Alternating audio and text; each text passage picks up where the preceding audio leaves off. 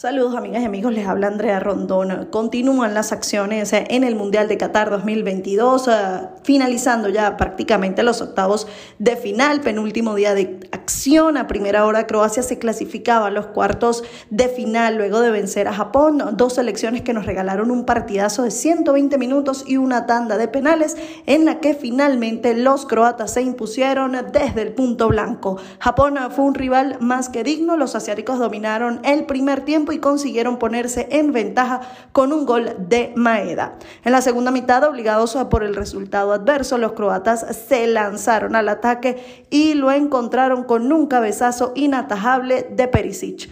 Los 90 minutos reglamentarios terminaron con un empate uno por uno y la definición se estiró en dos tiempos de 15 minutos.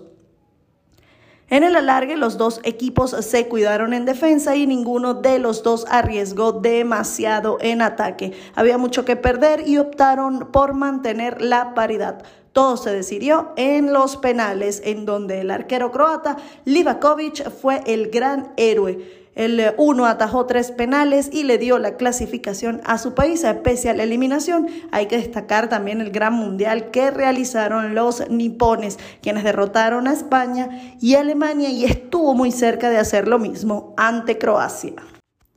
En el segundo encuentro del día, Brasil goleó a Corea del Sur y se metió en cuartos de final, pese a que en la segunda parte buscaron el quinto tanto y no lo consiguieron, ya sea por mala puntería o por la buena actuación de Kim Seung-ju, quien eh, salvó a su equipo en varias ocasiones eh, con lo hecho en la primera mitad, le alcanzó a Brasil para conseguir el triunfo contundente. Golpeó de entrada y aunque en alguna parte del partido recurrió a las atajadas de Allison, pudo haberse quedado con un marcador aún más abultado. Vinicius Jr. rompió la paridad rápidamente mano a mano contra el arquero y luego Neymar amplió con una buena ejecución desde el punto penal. Poco más tarde, Richarlison, después de una excelente combinación en ataques, estiró la diferencia y Lucas Paqueta puso la historia cuatro goles por encima para la verde amarela.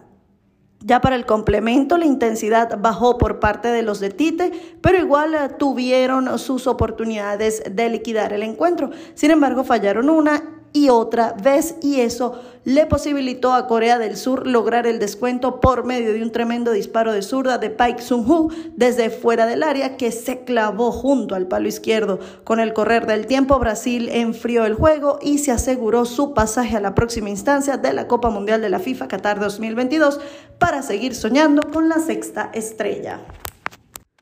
Este martes se definirán las otras dos selecciones que avanzan a cuartos entre Portugal y Suiza y Marruecos, España. Esto es todo por el día de hoy. Les habló Andrea Rondón. Continúen con todo lo mejor que les ofrece Radio Nacional de Venezuela.